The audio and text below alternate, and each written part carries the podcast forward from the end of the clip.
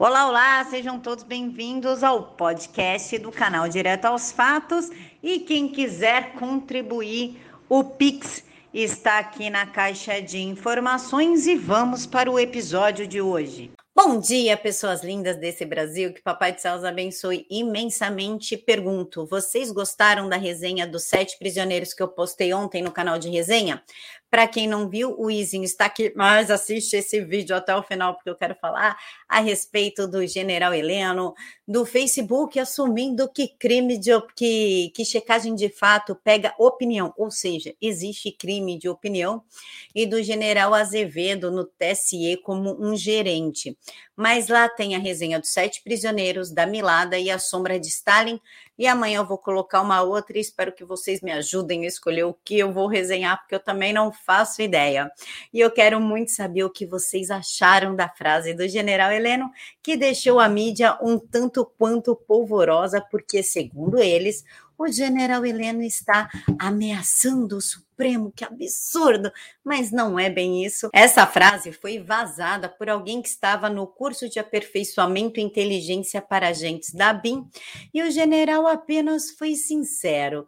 Claro que tomar Lexotan na veia é só um modo de falar do tipo ninguém aguenta mais essa porcaria que está acontecendo, mas eu quero saber a opinião de vocês. Temos um dos poderes que resumiu assumir uma hegemonia que não lhe pertence, não é, não pode fazer isso. Está tentando esticar a corda até arrebentar. Nós estamos assistindo a isso diariamente, principalmente na parte de dois ou três ministros do STF. Quem será os dois ou três ministros? E que eu, particularmente, que sou responsável, entre aspas, por manter o presidente informado, eu tenho que tomar dois Lexotans na veia por dia para não levar o presidente a tomar uma atitude mais drástica em relação às atitudes que, estão, que são tomadas por esse STF que está aí e aí, pessoal, que como vocês interpretaram essa frase? Para mim foi simbólica, né? Ninguém aguenta mais esse STF. Eu estou aqui tentando manter a paz, tentando manter a calma, fazendo yoga, tomando lexotama. Pô, para tudo tem um limite. Inclusive, o Meta, que é o ex-Facebook, confessou que checagem de fatos é opinião. Tem um jornalista americano que está travando ali um processo judicial contra o Facebook porque teve as suas postagens bloqueadas.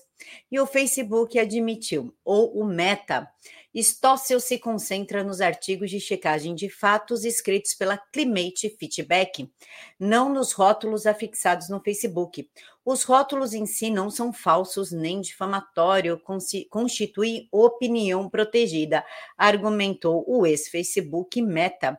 Adiante, a Big Tech ressalta que, aspas, mesmo que Stossel pudesse atribuir às páginas separadas do Climate Feedback a meta, as declarações contestadas nessas páginas também não são falsas e nem difamatórias. Ou seja, pessoal, essa checagem de fatos é para verificar a sua opinião. Se está de acordo com os donos do poder, com os donos das big techs, porque se não estiver, amiguinho, você será censurado. É o Ministério da Verdade a todo vapor.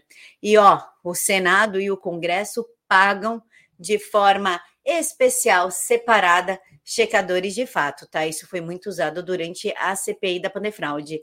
E claro que a gente tem que comentar a declaração do Ricardo Nunes, o prefeito de São Paulo, aquele mesmo que foi a favor da soldagem de portas pelo Bruno Covas, que apoiou tudo que o Bruno fez, que achou lindo, que gosta dessa história de usar máscara, de ideologia de gênero nas escolas, inclusive está mandando embora funcionários da prefeitura que não aceitam se picar. Ele ali que é um pretenso ditador, um cupichinha de João Dória, um aprendiz de tirano. Ele disse que cancelar o carnaval agora seria uma irresponsabilidade. Ricardo Nunes afirma que folia gera emprego e renda para o município, que vai esperar até o final de janeiro para decidir. Ricardo Nunes, ninguém aqui é idiota. Renda gera para o seu bolso e o bolsinho do seu governador, né? Do desgovernador de São Paulo, via licitação. Sabemos que época de eleição é uma época bem cara e vocês precisam do Caixa 2. Ninguém aqui é idiota. E por falar em gente idiota, parece que o Alcolumbre vai rodar. PGR abre investigação preliminar contra Alcolumbre por rachadinha. Aquela dos 2 milhões de reais que ele pegou das mulheres pobres de Brasília, que ele fez aquele esquema e conseguiu desviar 2 milhões.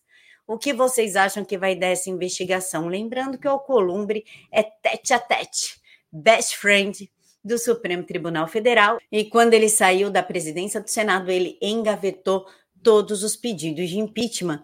E para a gente finalizar, gostaria muito da opinião de vocês também a respeito do general Fernando Azevedo e Silva, ele que assumiu a direção geral do TSE e caberá a ele a licitação e a segurança das urnas. Ele comandou o Ministério da Defesa do presidente Bolsonaro até março e vai assumir em fevereiro de 2022 o posto de novo diretor-geral do Tribunal Superior Eleitoral.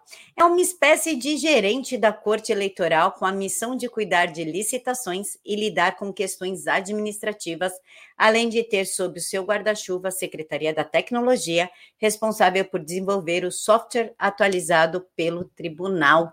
E aí, vocês acham que agora vai que agora a gente pode confiar que a gente está votando e que o voto vai para quem estamos escolhendo?